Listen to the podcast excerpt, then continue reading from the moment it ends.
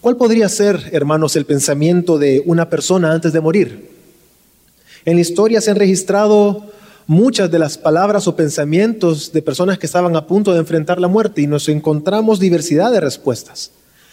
Muchas de ellas eh, mostraron que las personas estaban arrepentidas, había cierto remordimiento de cómo habían vivido, de lo que pudieron haber hecho, en la forma correcta que pudieron haber vivido, otros sin ningún tipo de remordimiento, otras personas simplemente se burlaron del mismo momento de la muerte. Pero la razón por la cual encontramos muchos tipos de respuestas de cara a la muerte y más que todo centradas en, el hombre, en uno mismo, en las cosas que se pudo haber hecho o no, todas estas respuestas es debido a que el hombre no puede encontrar paz. El hombre no goza de paz. Naturalmente nosotros Tratamos de vivir en paz, pero nos enfrentamos una y otra vez imposibilitados de tener paz. Y estamos iniciando un nuevo año, hermanos, y de cierta manera estamos enfrentándonos a muchas dudas. Muchos decían, tal vez ya el otro año sea diferente y tal vez nos encontremos en una situación mejor. Pero todo parece que el año se ve que va a continuar de una manera eh, similar al año pasado. Y no solamente estoy hablando de, la pandemia. La pandemia trajo muchas cosas consigo mismo. Desempleo, muerte, gente que pasa eh, con mucho estrés, ansiedad, angustia, aflicciones, tristeza, amarguras, ira, es decir, muchas cosas más que venían. En cuanto a la política, en los próximos días, en nuestro país estamos ya próximos a, a, pasar a votaciones y las personas están poniendo las esperanzas en la política. Tal vez cambie de alguna u otra manera, sea que sea por la persona que se escoja. Otras podrían decir que la paz, que ellos cuentan con paz, pero nos damos cuenta que muchas veces las circunstancias con mucha facilidad nos quitan la paz. Pero también cuántos no tienen paz consigo mismos. Simplemente no encuentran paz y no saben por qué. Buscan paz trabajando, volcándose con el trabajo, otros en el entretenimiento, Inclusive algunas personas piensan que encontrarán la paz mientras más se dedican en el qué hacer dentro de una iglesia. Buscan paz en amistades, en relaciones sentimentales. Muchos tienen soledad precisamente porque no saben encontrar la paz. En fin, se busca la paz de muchas maneras. Y por esta razón este día quiero que seamos llevados a la conciencia correcta de que la verdadera paz la podemos tener únicamente en Cristo Jesús, quien por medio de enviar al Espíritu de Dios hace que la paz sea verdad en nuestras vidas.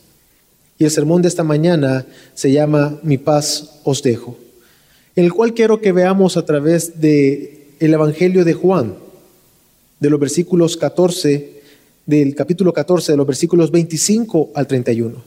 Este Evangelio nos muestra justo antes de la muerte de Jesús y quiero que tratemos de pensar en este momento. Jesús había estado con sus discípulos hablando una y otra vez muchas de las palabras. Había estado enseñando, instruyendo, anunciando su muerte. Y el pasaje acá nos muestra precisamente una de las conversaciones que Jesús tuvo con sus discípulos antes de ser entregado y traicionado. Dice de la siguiente manera, estas cosas os he dicho estando con vosotros, pero el consolador, el Espíritu Santo, a quien el Padre enviará en mi nombre. Él os enseñará todas las cosas y os recordará todo lo que os he dicho. La paz os dejo, mi paz os doy. No os la doy como el mundo la da. No se turbe vuestro corazón, ni tenga miedo. Oísteis que yo os dije, me voy y vendré a vosotros. Si me amarais, os regocijaríais, porque voy al Padre ya que el Padre es mayor que yo. Y os lo he dicho ahora, antes que suceda, para que cuando suceda creáis. No hablaré mucho más con vosotros, porque viene el príncipe de este mundo, y él no tiene nada en mí. Pero para que el mundo sepa que yo os amo, que yo amo al Padre, perdón, y como el Padre me mandó, así hago. Levantaos, vámonos de aquí. Podemos ver, hermanos, cómo fueron las palabras de Jesús antes de morir. Jesús estaba enfrentando a próximas horas, él sabía lo que iba a suceder. La palabra de Dios nos muestra la pasión de Cristo, realmente hubo sufrimiento en Jesús. Sin embargo, en medio de todo lo que estaba viviendo, él realmente encontró paz y esto era debido a que él, debido a que él gozaba de una auténtica comunión con el Padre. Su unión con el Padre, por amor al Padre, permitía que Jesús tuviese paz, aún en medio del dolor, del sufrimiento, de lo que estaba por venir. hermanos, también quiero resaltar acá de que Jesús no es que haya sido insensible ante el dolor, ante el sufrimiento. Incluso no es que estaba siendo insensible ante el dolor que los discípulos iban a enfrentar por creer en el Evangelio.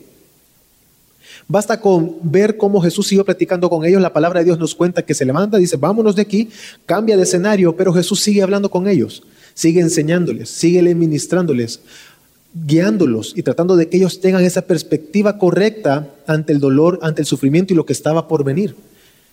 Y Jesús hablando con ellos, en algún momento de su, de su plática, haciéndole, hablándolo en el capítulo 15 y 16, hablando del amor, de la importancia de que ellos debían de permanecer eh, y guardar las palabras y permanecer en Él, para que ellos dieran fruto. Él mira al cielo, dice las Escrituras, y Jesús comienza a orar por ellos. El capítulo 17 nos cuenta que Jesús estaba orando y se encontraba orando, por sus discípulos. Y oró por aquellos que iban a creer por la enseñanza de sus discípulos. Oró por usted y por mí por cada una de las personas que creemos en el Evangelio. Entonces Jesús no fue insensible en ningún momento ante el dolor y el sufrimiento. Al contrario, debido a su preocupación genuina que nacía del verdadero amor por sus discípulos, es que Él les habla de paz, que solo podrán tener si ellos permanecen unidos a Él. Y si leemos el contexto, es esto lo que está hablando en los versículos anteriores del capítulo 14 que estamos leyendo este día. Jesús les dice en el versículo 23, si alguno me ama, guardará mi palabra, y mi Padre lo amará. Y vendremos a Él y haremos con Él morada. Ellos tenían necesidad de permanecer unidos, de guardar la palabra, de guardar lo que Jesús había enseñado y en esta unidad ellos poder tener realmente paz, una genuina paz. Así que Jesús estaba invitándolos a ellos a que entraran y gozaran de esa paz que venía por la comunión entre el Padre y el Hijo. Estamos invitados nosotros a eso. Pero hermanos, si nosotros lo pensamos, es totalmente imposible que nosotros como seres humanos podamos guardar o recordar el Evangelio. Aquellas personas sin Cristo, para ellos es totalmente imposible entender el Evangelio y poderlo guardar. Lo ven como una locura pero también aquellos que por gracia podemos creer en el Evangelio, luchamos contra la incredulidad. Solo basta con ver nuestras reacciones ante las diversas circunstancias a las que nos enfrentamos. ¿Cómo respondemos? Muchos con amargura, con frustración, con desesperanza. Dejan que las circunstancias lo llenen de angustia, de ansiedad, de aflicción. Otros con amargura y otros hasta se, hasta se enferman por el estrés por las dificultades. Y no quiero, hermano, que entienda que estoy siendo insensible. ¿Acaso un cristiano no puede dar una de estas respuestas ante una circunstancia difícil? Se puede, perfectamente. Uno puede eh, responder con frustración muchas veces. ¿Cuál es el problema? Que somos guiados en nuestro corazón, en nuestra mente, hacia la frustración, hacia todo eso que acabo de mencionar, y no somos guiados hacia Cristo. Muchas veces no somos capaces de controlar estas circunstancias sino que dejamos que ellas nos gobiernen y nos controlen. Para nosotros, para el hombre, es difícil guardar las palabras de Dios. Dios les estaba diciendo, Jesús les decía, para que tengan paz, de cierta manera, entendamos lo que viene hablando en el contexto, es necesario que ustedes permanezcan unidos a mí. Pero ¿cómo es posible si para nosotros, por nuestro pecado y por naturaleza, no podemos recordar ni guardar? Así que preguntémonos, ¿cómo podríamos guardar o cómo podemos guardar el Evangelio? para tener comunión con Dios, de manera que tengamos una auténtica paz. Y por lo que acabamos de leer y lo que nos viene hablando y el contexto del pasaje, todo inicia con nosotros guardar el Evangelio, con guardar los mandamientos de Dios. Pero ese es el problema, ¿cómo lo hacemos? Y es ahí donde Jesús le dice que va a enviar al Consolador, al Espíritu de Dios, morando en nosotros, va a asegurar que el Evangelio realmente sea confiable, que sea veraz para nosotros y sobre todo para que permanezcamos unidos a Dios y de esta manera realmente tener paz en nuestros corazones. Dice los versículos 25 y 26. Estas cosas os he dicho estando con vosotros. Pero el consolador, el Espíritu Santo, a quien el Padre enviará en mi nombre, Él os enseñará todas las cosas y os recordará todo lo que os he dicho. Pensemos, pensemos en este momento. Jesús está hablando con sus discípulos y Él les está diciendo, ok, si ustedes recuerdan mis palabras y guardan lo que yo les he enseñado durante estos últimos tres años, tres años y medio, ustedes van a permanecer unidos a mí, yo en ustedes. Y de esta manera van a tener paz. Pero pensemos en sus palabras, ¿cuántas cosas Jesús habrá hablado? Pensemos, y lo invito a que en su casa pueda leer el capítulo 14, 13, 14, 15, 16, 17, creo que hasta el 18, y se dará cuenta de cuánto Jesús les habló un par de horas antes de su muerte. Y pensemos en nosotros. ¿Qué tan capaces somos de recordar la plática que tuvimos hace un par de horas con alguien? Y nos damos instrucciones o hace esto, hagamos esto y otro, y, ni una hora o dos horas han pasado y nos hablamos, mira, hiciste tal cosa. No, no me dijiste eso. Como no, te dije eso. No, no te dije eso. Somos incapaces de recordar, o sea, ni de recordar una plática, ni, ni nuestras propias palabras muchas veces. ¿Cómo es posible que guardando las enseñanzas de los últimos tres años, iban a las iban a poder guardar, mejor dicho. ¿Cómo es posible que las fuesen a guardar? Y es ahí donde entra la obra del Espíritu Santo en cada uno de nosotros. Nosotros, teniendo el texto escrito, venimos una y otra vez al texto. Y muchas veces nos cuesta extraer de ahí las verdades de manera correcta. Luchamos con el texto y debemos de luchar con el texto. Luchamos por memorizar un versículo y es una lucha muchas veces para poderlo memorizar. Cuánto más los discípulos si solo lo tenían, o sea, solo lo habían escuchado. No tenían nada escrito acerca de las palabras de Jesús aún. Entonces la obra del Espíritu de Dios en la vida del creyente es hacernos santos cada día, irnos conformando más y más a la imagen de aquel que nos creó, que nos salvó. Toda la obra del Espíritu Santo, hermanos, está en total armonía, en consonancia con la voluntad de Dios por cuanto el Espíritu es Dios. El Espíritu Santo, Padre, Hijo Padre y el Hijo son el único Dios, un solo Dios. Y es importante entender que el Espíritu Santo va obrando en nosotros su, la salvación, su salvación, nuestra salvación. La va perfeccionando día a día, como dice Filipenses 2.12. Ocupaos en vuestra salvación con temor y con temblor. Para nosotros, hermanos, es necesario alistar nuestra salvación todo el tiempo pero entendemos y entendemos que no lo podemos hacer nosotros mismos. Es la obra del Espíritu Santo. El Espíritu Santo obra y perfecciona nuestra salvación, abriendo los ojos de nuestro entendimiento para que podamos ver lo grande, lo maravilloso que son las promesas de Dios y que son totalmente superiores, infinitamente superior a todo problema, a toda circunstancia, a todo lo que existe en el mundo. Y esto va a desembocar en que tengamos paz. En la medida en la que nosotros nos vayamos sintiendo seguros, gozosos de nuestra salvación, vamos a tener paz. No va a haber temor.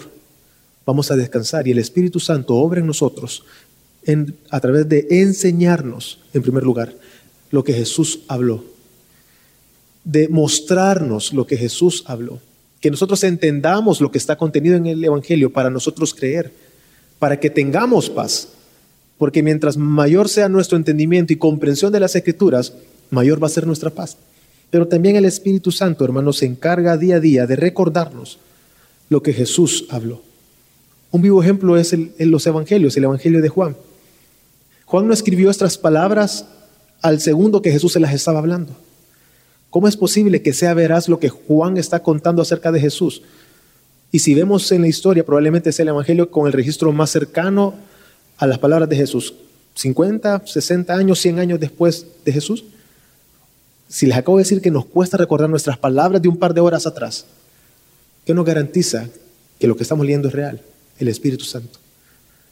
El Espíritu, quien es Dios, quien se encargó de recordar, de enseñar y recordar cada una de las palabras que Jesús habló.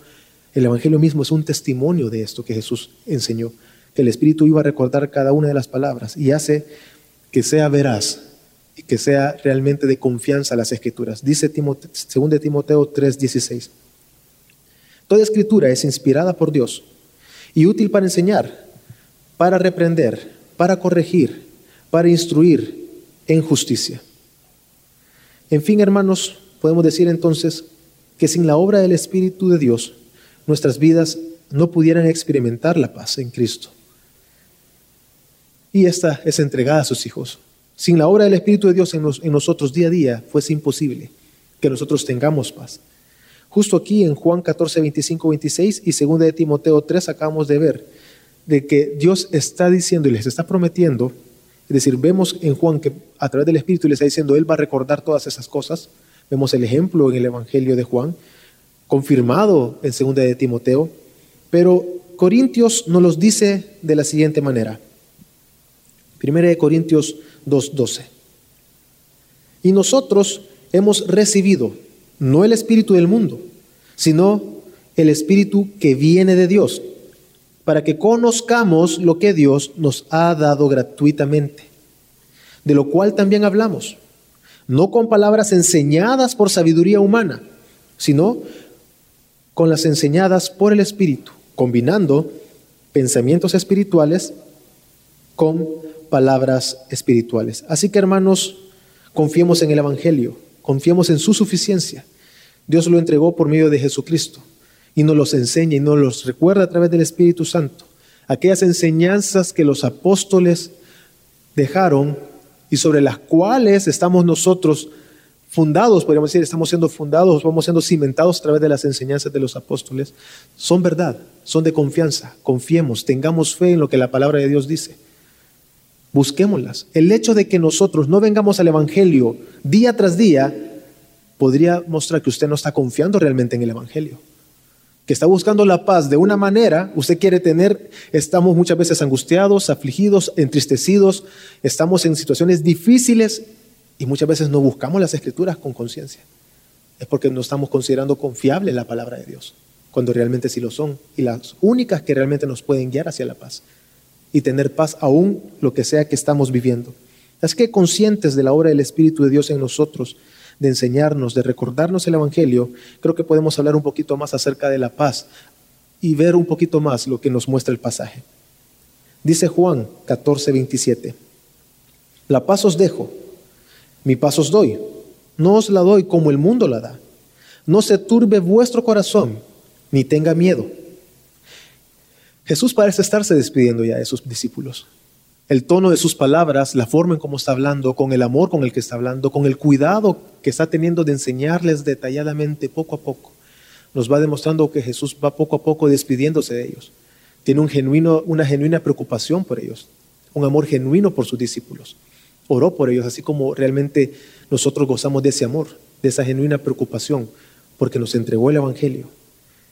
Esta paz es la que resulta de la seguridad plena de salvación, de su presencia con nosotros todos los días hasta el fin del mundo, de observar las promesas, de observar las bondades, de observar las misericordias de Dios sobre nosotros cada día. Y esto fue así en la vida de sus discípulos hasta la muerte y es y será así en nuestras vidas. Vemos las misericordias de Dios, vemos su bondad. Él por medio de su espíritu permanece en nosotros y nosotros en él estamos unidos a Él. ¿Acaso usted no ha visto las misericordias de Dios en su vida? Pensemos en este último año. Ha sido difícil.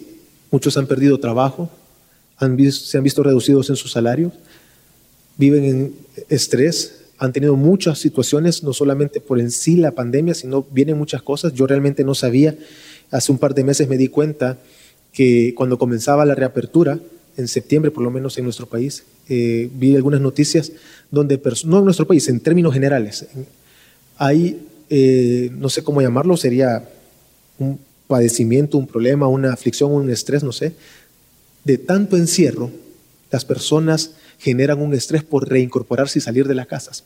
Han sido tantos meses de encierro que ahora el temor es salir porque ha generado un temor, ¿cómo va a ser? ¿Cómo es lo nuevo? ¿Cómo es la nueva realidad? Y creo que se llama, le voy a, tal vez lo pueda buscar, síndrome de la cabaña, creo que se llama eso. Aquellas personas que han pasado tanto tiempo encerrados que ahora tienen miedo de salir. Es decir, no solamente es un tema de la enfermedad, hay muchas cosas que ha conllevado todo este año y ha ocasionado en nosotros. Pero ahora bien, ¿acaso no hemos visto las misericordias de Dios? El hecho de estar acá, hermano, el hecho de poder confesar sus pecados, de adorarle, de que nuestras alabanzas sean recibidas y Dios las acepta, y que nuestra, adoración sea aceptada, ya en sí es misericordia, ya es gracia. ¿Quiénes son los únicos que pueden adorar a Dios y ser aceptados? Solamente sus hijos. Ya eso es gracia, eso ya es misericordia y bondad. Su, presencia está con nosotros, nosotros estamos en Él. Permanezcamos en el Evangelio y Él irá convenciéndonos a través de su palabra de que solo en Él hay paz.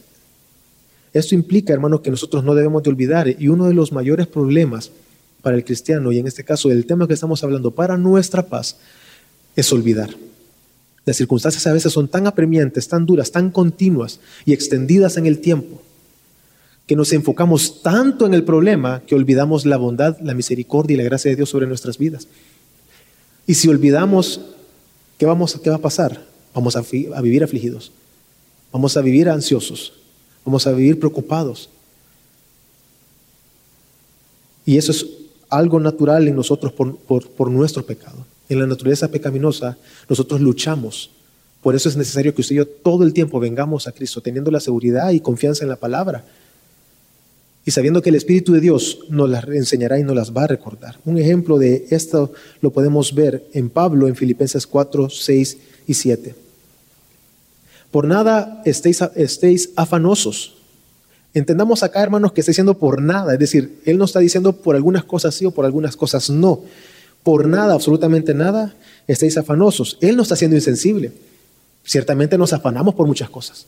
¿Acaso nos genera afán la falta de empleo, un hijo en el hospital, un padre, una madre en el hospital, una enfermedad terminal. Pero nos está diciendo cuál debe de ser nuestra actitud. Antes bien, en todo, mediante oración y súplica, con acción de gracias, sean dadas a conocer vuestras peticiones delante de Dios. Y la paz de Dios, que sobrepasa todo entendimiento, guardará vuestros corazones y vuestras mentes en Cristo. ¿Qué va a pasar, hermanos, dentro de tres años? Pensemos. Y todo, se, todo terminó. La pandemia del COVID fue totalmente controlado. Supongamos que la política va de maravilla, que no hay aflicciones. ¿Realmente vamos a tener paz? ¿Los problemas van a desaparecer? No, hermanos. Porque es inherente por el pecado en el hombre. Estamos en constante conflicto y en guerra en contra de Dios por nuestra naturaleza pecaminosa. Es imposible. Por eso, ¿por qué hay que preocuparse y afanarse por las cosas si no las podemos controlar? Pero las escrituras nos muestran algo mayor. Y aquí el pasaje nos está llevando a ver de que Dios controla todo. ¿Cómo? Pensemos un momento y sigamos con nuestro texto. Pensemos en el escenario de Juan. La paz que Jesús estaba presentando sonaba totalmente desalentadora, porque implicaba la muerte. ¿Quién va a querer una paz así? La paz que Jesús estaba ofreciendo implicaba que Jesús iba a morir. No detenía la muerte, no detenía el sufrimiento, no, no detuvo la pasión. ¿Quién querría una paz así? La pérdida de Jesús implicaba para sus discípulos un momento de tristeza, de dolor, de angustia. Se estaban separando de aquel que había enseñado, instruido, quien los había guiado hacia Dios, quien los había guardado, quien les había dado de comer. Jesús los había guardado, ellos lo amaban a Él. Era un momento de dolor. Y yo les doy mi paz, pero mi paz implica que yo muera, que yo los deje. Pero Jesús quería guiarlos precisamente y entendieran de que toda esa situación estaba siendo controlada por Dios. Por eso dice Juan 14, 28 al 30. Oíste que yo os dije, me voy y vendré a vosotros. Si me amarais, os regocijaríais porque voy al Padre ya que el Padre es mayor que yo. Y os lo he dicho ahora, antes que suceda, para cuando suceda, creáis. No hablaré mucho más con vosotros, porque viene el príncipe de este mundo y él no tiene nada en mí. Para la perspectiva de los discípulos, Jesús iba a ser traicionado. Jesús iba a ser entregado, no habría nada que hacer, e iba a ser entregado a la muerte. Para los discípulos eso no, no sonaba a paz, porque para el entendimiento humano la paz es totalmente opuesta a lo que Dios ofrece y que realmente lo que Dios ofrece sí es paz. Pero para Jesús no era así. Para Jesús era porque el Padre así lo quería. Y dice, el príncipe de este mundo no tiene nada en mí. Lo que está diciendo es que en él no hay pecado. El príncipe de este mundo no tiene nada de qué acusarme a mí, porque soy perfecto. Entonces él no tiene miedo porque sabe que no puede ser acusado por nada. no está siendo llevado a la cruz porque es un pecador. Él goza de una comunión perfecta con el Padre, lo cual sabe él que es una realidad y por eso él tiene paz. Lo que está diciendo acá, lo que nos estamos eh, eh, demostrando, y Jesús les ha dicho, les estoy diciendo en este momento para que puedan creer. Se los estoy anticipando para que crean y cuando lo vean se recuerden de que yo se los había anunciado y que lo que está pasando no está siendo controlado ni por Herodes, ni por Satanás, ni por Pilato, ni por los judíos. Todo está sucediendo porque Dios así lo ha querido. Y para que el mundo sepa que yo amo al Padre, algo importante que debe resaltar en nuestros ojos es el amor que hay entre el Padre y el Hijo. La palabra de Dios nos dice precisamente en Romanos que el amor de Dios es puesto en nuestros corazones y primera de Juan 4 nos dice de que el amor echa fuera todo temor. Hermanos, y si, no tenemos temor, entonces hay paz. El amor de Dios sobresalta acá. No es que, no es que Satanás estaba controlando. Por eso dice, el príncipe de este mundo no tiene nada en contra de mí. No eran, los, no eran los judíos, no era nadie quien estaba controlando eso más que Dios. Y Dios le dice, tengan paz, Dios lo controla todo. Y si sabemos y estamos convencidos que Dios controla todo, ¿acaso no vamos a tener paz? Por supuesto que sí. Por eso, hermanos, dice, les entrego el consolador para que Él recuerde lo que yo os he enseñado. Porque el Evangelio nos convence de que Dios controla todo y que realmente encontramos paz. Dice Juan 14:31. Pero para que el mundo sepa que yo amo al Padre, y como el Padre me mandó, así hago. Levantaos, vámonos de aquí. Jesús ha estado hablando del amor en los versículos anteriores, de la importancia del amor. En los versículos siguientes, en los capítulos siguientes, habla de la importancia del amor, de que por amor ellos van a guardar los mandamientos y van a permanecer en él. ¿Cómo nosotros entonces, Jesús, podemos obtener esta paz? Y es por medio únicamente de Jesucristo. Era necesario que Cristo volviese al Padre para que su obra fuese completa. El volver al Padre implicaba su muerte y su posterior resurrección y que el Espíritu Santo viniera. Por eso le dice, si ustedes realmente me amaran, ellos no tenían la obra completa. Jesús no había muerto en la cruz aún. Era difícil para ellos creer, porque aún no había sucedido. Por eso les estaba diciendo, cuando esto suceda, ustedes van a creer. Y sabemos que así fue. Entonces, si ustedes me aman, ustedes estuvieran contentos, porque saben que, ¿qué implica que yo vuelva al Padre? Que el Espíritu entonces va a estar con ustedes. Y entonces sí van a tener paz. Ahorita están afligidos, les estaba diciendo, porque más adelante les dice, por, porque están preocupados. O sea, Jesús les estaba diciendo cómo va a suceder cada cosa y aún así ellos estaban afligidos por lo que iba a suceder. Cuando Jesús más adelante eh, les dice, les habla con mayor claridad, ellos dicen, ahora entendemos ya nos hablas con claridad, no tienes nadie que te pregunte, ahora creemos, ah, y por eso creen, dice. Y sigue enseñándoles una vez más, mostrando su amor por ellos. Por esta razón Jesús le dice a ellos de que debían regocijarse, porque el Espíritu Santo iba a venir por medio de la muerte y la resurrección de Cristo Jesús. Y ahora por medio de Cristo Jesús podemos gozar de una verdadera paz para con Dios. Ya no somos más enemigos de Dios y el Espíritu de Dios obrando en nosotros garantiza esta paz por medio de enseñar, por medio de recordar las palabras de Jesús. Jesús es el sacrificio perfecto, en Él no había pecado, no había nada de qué acusarlo. Por eso el príncipe de este mundo no tenía nada en Él. Eso lo hace perfecto para presentarse en lugar nuestro, sin pecado. Se entregó a la cruz en favor nuestro, para gloria del Padre. Y Él entrega esta paz a todo aquel que se humilla delante de Él y reconoce que solo en Él hay salvación.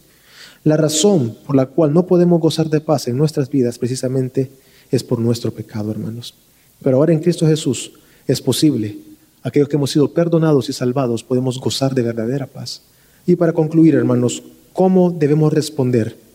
¿Cuál debe de ser nuestra respuesta? Y quiero que leamos el versículo 29.